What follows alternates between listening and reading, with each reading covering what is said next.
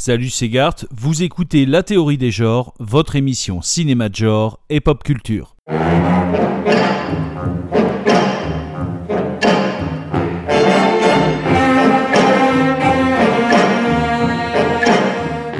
La théorie des genres, épisode 7. Aujourd'hui, horreur américaine, de la série B à l'Indé.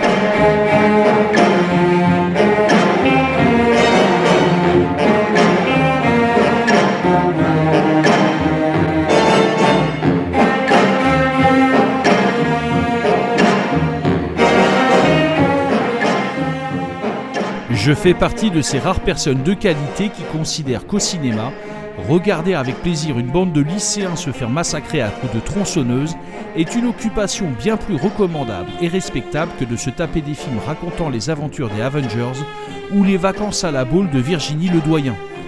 Rarement subventionné ou valorisé par nos politiques culturelles, le cinéma d'horreur, malgré ses nombreuses qualités, est souvent à la marge du cinéma mainstream. Et croyez bien que j'en suis le premier désolé, car cette marginalisation du film d'horreur risque malheureusement de créer une génération totalement abrutie par les blockbusters et le cinéma d'auteur, dont les premières victimes sont bien entendu les enfants. En effet, j'ai découvert le film d'horreur durant mon enfance et mon adolescence, faisant de moi l'être parfaitement équilibré que je suis, et j'ai toujours considéré que ce genre portait en lui le salut de l'humanité, car il dispose d'une qualité que possède rarement le cinéma traditionnel, son mauvais esprit. Toutes les personnes de bon goût s'étant comme moi construit une cinéphilie autour de cinéastes comme Toby Hooper, John Carpenter, Stuart Gordon, George Romero, Brian Usna, Larry Cohen ou Don Coscarelli, et pour qui les vrais héros sont incarnés par des personnages prestigieux, à la personnalité complexe, comme Jason, Chucky, Leatherface, les Critters ou Elmer le remue-ménage, tous ont le sentiment que ce précieux cinéma qu'ils aiment et défendent appartiennent à une sous-culture du cinéma, la culture de la série B. Et d'ailleurs, le cinéma d'horreur est peut-être le seul genre à avoir autant revendiqué cet attachement à la notion de série B. A la base, le terme de série B n'avait pas une connotation très positive. Il désignait des productions au rabais que lançaient les studios en vue de remplir des programmations, comme par exemple dans le cadre d'un double programme, c'est-à-dire un billet de cinéma valable pour deux séances. Généralement, la première séance proposait un film attractif, avec des acteurs connus, et la seconde séance, un de ces fameux films de série B, doté d'un budget moindre et d'acteurs inconnus. Mais les séries B, n'ayant été souvent considérées par les studios hollywoodiens que comme des lots de consolation, leurs réalisateurs avaient souvent moins de pression et pouvaient parfois jouir d'une liberté de ton plutôt inattendue. Et de fait, ma génération a plutôt associé la série B avec un ton caustique et insolent, en total décalage avec le ton consensuel du cinéma hollywoodien. Et s'il existe une scène de film qui illustre parfaitement comment s'est construit le cinéma d'auteur de série B, c'est la scène de cambriolage dans le film de Tim Burton, Ed Wood, sorti en 1994.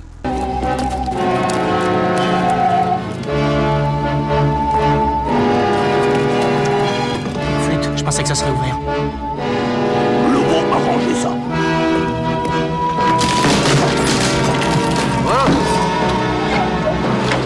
Gentil garçon. Waouh Je suis pas très rassuré. Si on s'en allait Pas si vite. Quand nous aurons trouvé ce que nous cherchons. Le voilà. Paul, va la décrocher. Ouais. Fantastique. Quelle beauté. T'es sûr que ça va marcher? Certain. La scène en question décrit une équipe de cinéma volant des accessoires et des effets spéciaux au sein de l'entrepôt d'un studio pour tourner un film d'horreur à petit budget. Et si cette scène est plutôt pertinente, c'est parce que la série B s'est toujours nourrie de moyens offerts par le cinéma hollywoodien pour mieux se les réapproprier et les détourner. La série B est toujours apparue pour de nombreux fans comme une sorte de version grimaçante et dégénérée du cinéma mainstream, s'amusant à dévoyer ses valeurs et où les stars étaient d'ailleurs bien souvent les méchants. Cependant, l'extrait d'Ed Wood est problématique, car qu'est-ce qu'un film comme Ed Wood si ce n'est un film mainstream s'accaparant l'imaginaire fantaisiste du cinéma de genre pour s'acheter un cachet? En effet, faire référence à un cinéaste raté comme Ed Wood, c'est une chose, mais s'approprier sa folie et la prostituer sur la croisette du Festival de Cannes en est une autre. Et pour être honnête avec vous, quand Tim Burton me parle de cinéma de genre, ça me fait le même effet que quand François Fillon me parle de justice sociale ou quand Lady Gaga me parle de heavy metal. D'ailleurs, pour moi, un film comme Ed Wood de Tim Burton n'est qu'un avant-goût de la manière dont de nombreux cinéastes exerçant au sein de productions hollywoodiennes vont s'accaparer tout un héritage de la série B horrifique pour la restituer de manière tout à fait inoffensive. Je pense par exemple aux films de Robert Rodriguez et Alexandre Aja. Leurs films, comme Planète Terror ou Piranha 3D, se veulent insolents et rock'n'roll, mais diffuse une horreur qui ne se lit que sur un mode unique, celui du clin d'œil référentiel. Là où dans la série B d'horreur habituelle, la violence peut revêtir différents modes de lecture, allant de la peur à l'humour noir, en passant par l'érotisme. Et c'est tout le problème du cinéma d'horreur américain mainstream actuel. À force de se revendiquer d'une sous-culture qui n'est pas tout à fait la sienne, il fait de celle-ci une norme et la prive de tout aspect transgressif. Alors du coup, comment le cinéma d'horreur américain peut-il survivre à une époque où son imaginaire est totalement pillé par Hollywood? Le moins que l'on puisse dire, c'est que les films d'horreur proposés en salle ne sont absolument pas représentatifs de ce que propose par lui-même le genre, que cela soit en termes de qualité ou de diversité. Aussi, pour se tenir au courant des dernières innovations du cinéma d'horreur, de nombreux fans ont pour habitude de suivre par le biais d'Internet ou de la presse spécialisée la programmation des festivals dédiés au cinéma fantastique, comme ceux de San Sébastien ou de Gérardmer. Cependant, depuis le début des années 2000, le cinéma d'horreur américain est loin d'être celui qui enthousiasme la critique et le public. En effet, pendant presque une bonne dizaine d'années, les cinéastes d'horreur américains comme Rob Zombie ou Marcus Nispel se sont égarés dans des remakes aux effets vintage allant de l'inutile au carrément honteux et se sont très vite retrouvés dépassés par l'estime suscitée par des films d'horreur d'origine espagnole, thaïlandaise, australienne, irlandaise, japonaise, allemande, belge ou anglaise. Au milieu des années 2000, les nouveaux challengers de l'horreur évoqués par la presse spécialisée s'appelaient alors Greg McLean, Raume Baleguero ou Takeshi Shimizu, tandis que leurs homologues américains ne suscitaient qu'un enthousiasme en demi-teinte.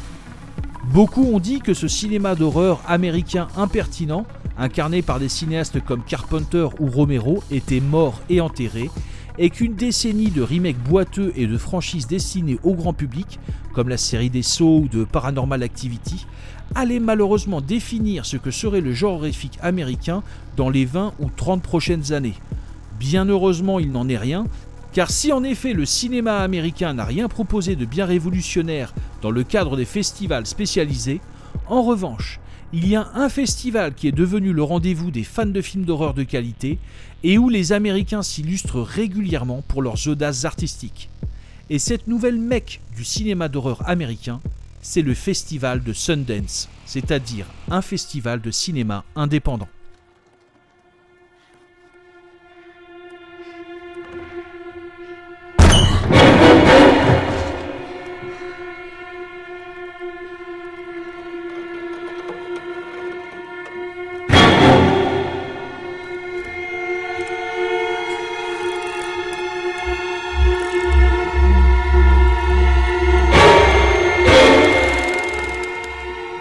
Dans mon enfance, la figure du producteur de films d'horreur s'incarnait souvent sous les traits de quelqu'un comme Roger Corman, avec ses séries B délirantes, vers la fin des années 2000, le nouveau pape de l'horreur m'est apparu comme étant Larry Fessenden. Mais attention, Fessenden n'est absolument pas un producteur s'inscrivant dans une logique de studio et de cinéma d'exploitation. Au contraire, Fessenden s'inscrit dans une logique de cinéma indépendant. Cela veut dire qu'il ne produit pas ses films en collaboration avec des studios, qu'il ne suit pas une logique de franchise avec de nombreuses et incalculables suites, et qu'il n'est pas dans une démarche visant à cumuler un certain nombre de scénarios à dispatcher à des réalisateurs mercenaires. Au contraire, Fessenden a pour logique de soit laisser les cinéastes qu'il produit retravailler les scénarios qu'il propose, soit les laisser écrire leurs propres scénarios. Aussi, ce que produit Fessenden est moins un projet commercial que la vision artistique d'un réalisateur. Bien sûr, le prix à payer contre cette liberté est lourd, budget rachitique, acteurs souvent inconnus et donc couverture médiatique réduite à peau de chagrin.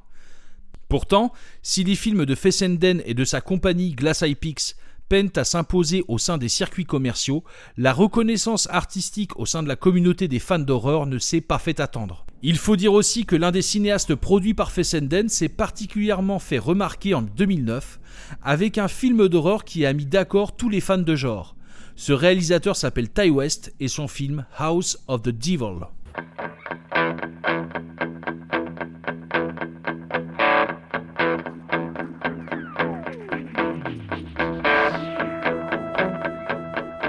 Pour bien comprendre l'impact d'un film comme House of the Devil, il faut bien se rappeler que le film est sorti en pleine mode des films Grindhouse, c'est-à-dire des films qui ne se contentent pas de réactiver un imaginaire de la série B du cinéma d'exploitation et qui vont également convoquer une technique propre à une époque en réutilisant un grain d'image ou une bande son particulière pour donner au film une patine typique des années 70 ou 80.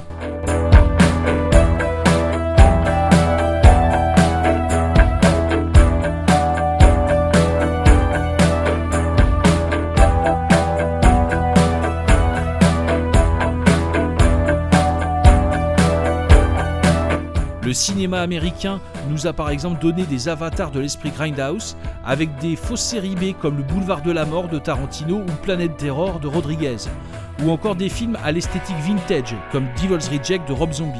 Mais à ce jeu-là, Ty West va coiffer au poteau tous les cinéastes cités précédemment, car House of the Devil est un film écrit et mis en scène comme un film des années 80, Cependant, le cinéaste ne va pas simplement se servir des années 80 comme un clin d'œil référentiel, ou comme une sorte de patine censée donner un cachet au film.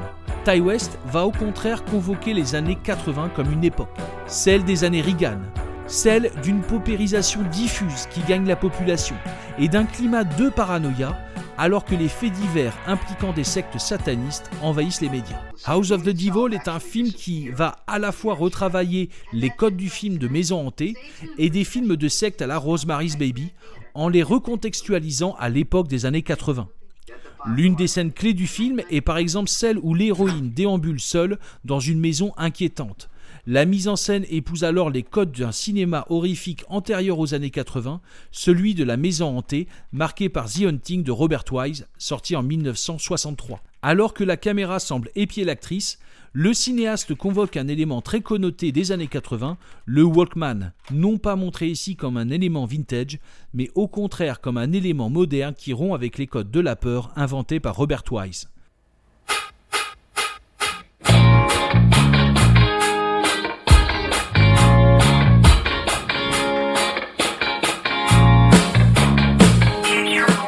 La déambulation dans la maison hantée prend alors la forme d'une véritable chorégraphie, l'héroïne se mettant à danser, le casque sur les oreilles, occupant l'espace de manière tout à fait inattendue.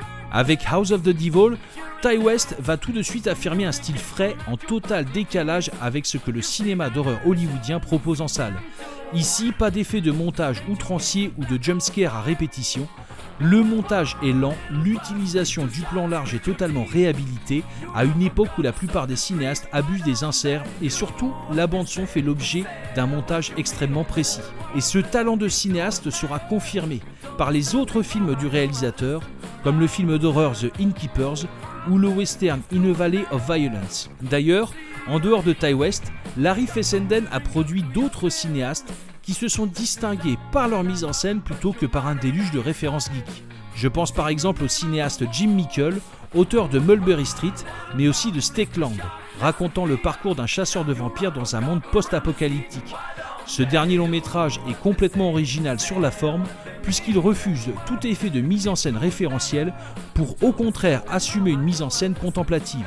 Ce style très distancié est une véritable signature de Jim Mickle qu'il mettra également à profit dans son polar sordide et caustique Cold in July sorti en 2014. Une nouvelle génération de cinéastes va alors commencer à s'organiser et à collaborer pour faire carrière. C'est par exemple avec le soutien de Ty West que le cinéaste canadien Adam Wingard va réaliser l'excellent slasher Your Next, sorti en 2013. Ce premier essai lui permettra de réaliser en 2014 ce qui est probablement son meilleur film, The Guest.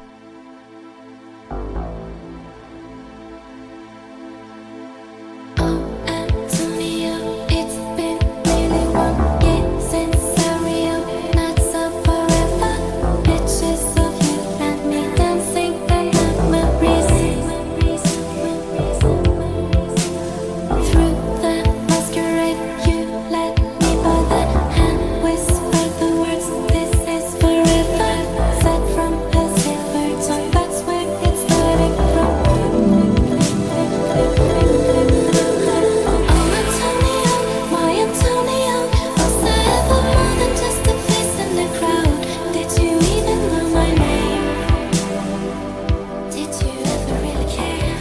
Mélange improbable entre Universal Soldier et théorème de Pasolini, The Guest introduit un nouveau type de boogeyman sous la forme d'un soldat mort-vivant au pouvoir érotique tellement exalté par la photogénie et la gestuelle poseuse de l'acteur principal qu'il évoque directement l'artificialité du cinéma. En débarquant au sein d'une famille dysfonctionnelle, le personnage de The Guest va alors vouloir s'accaparer un peu plus les membres de la famille, en les entraînant là où il se trouve déjà, lui, le vétéran de la guerre d'Irak, c'est-à-dire dans le royaume des morts.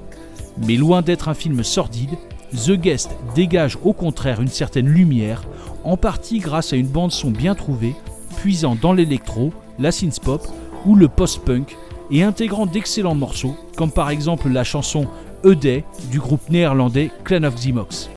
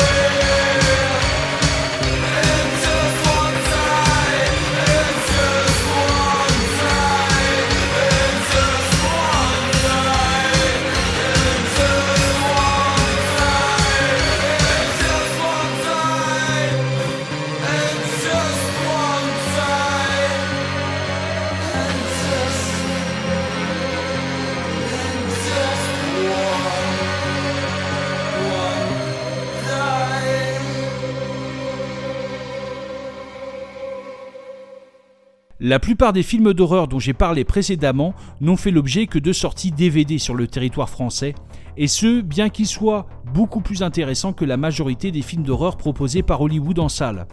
Fort heureusement, un certain nombre de films d'horreur indépendants ont connu une distribution en salle d'arrêt essai. Je pense par exemple à It Follows de David Robert Mitchell, sorti en 2014, un film de fantôme à la mise en scène incroyable, et au génial Green Room, le survival de Jérémy Saulnier, sorti en 2016, livrant à la fois un thriller rugueux et un portrait au vitriol de la scène punk contemporaine. Cependant, de nombreux cinéastes de talent n'ont pas cette chance. Je pense notamment à Craig Zahler. Ce réalisateur a déjà deux films à son actif. Tout d'abord le western cannibal Bon Tomahawk sorti en 2016, un retour brutal et ironique sur un imaginaire de l'Ouest déclinant, et l'incroyable Brawl in Cell Block 99 sorti en 2017. Ce dernier long métrage est probablement la saveur du cinéma de genre de l'année dernière, Commençant son intrigue très lentement, le film de Zahler nous entraîne progressivement dans un déluge de bastons en milieu carcéral d'une violence inédite où les bras sont brisés et les têtes arrachées à main nue. Il suffit de voir Bon Tomahawk et Brawl in Cell Block 99 pour comprendre que Craig Zahler est le cinéaste de genre qui redéfinit la manière de représenter la violence graphique au cinéma. Cependant, ces films ne sortent jamais en salle et sont proposés dans un format qui va grandement nuire à leur diffusion en France, la vidéo à la demande.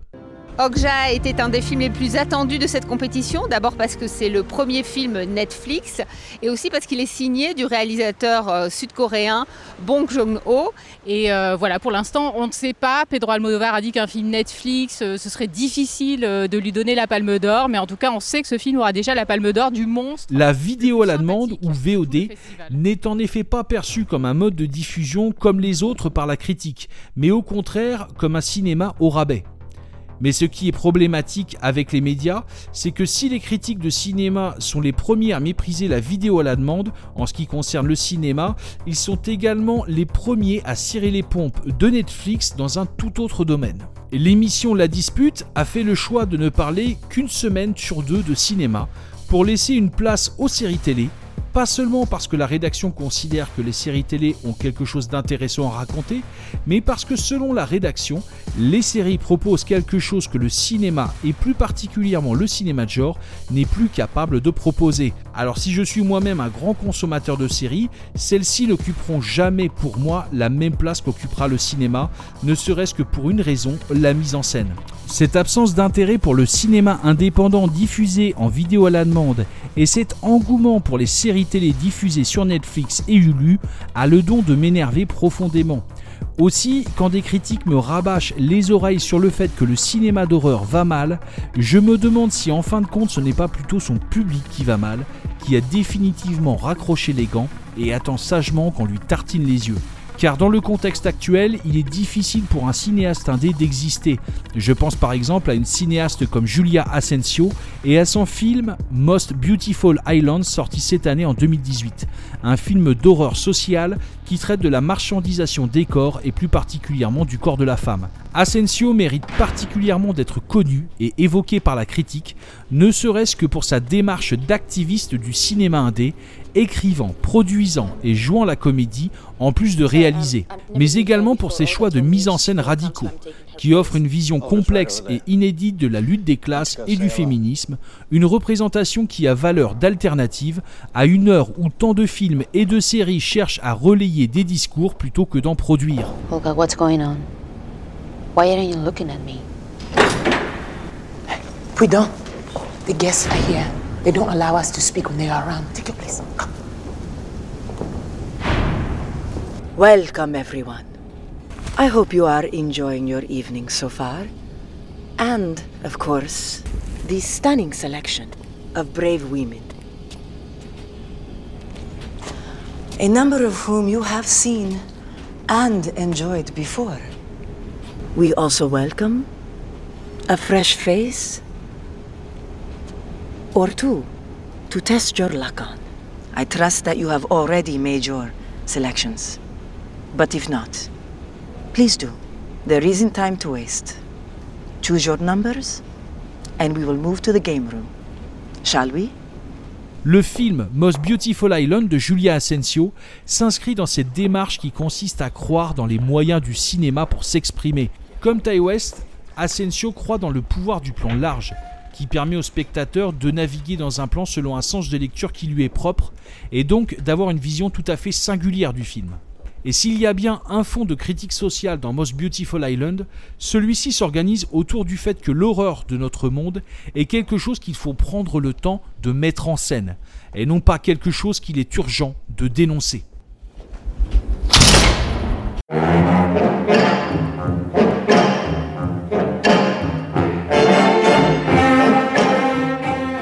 C'était la théorie des genres, épisode 7.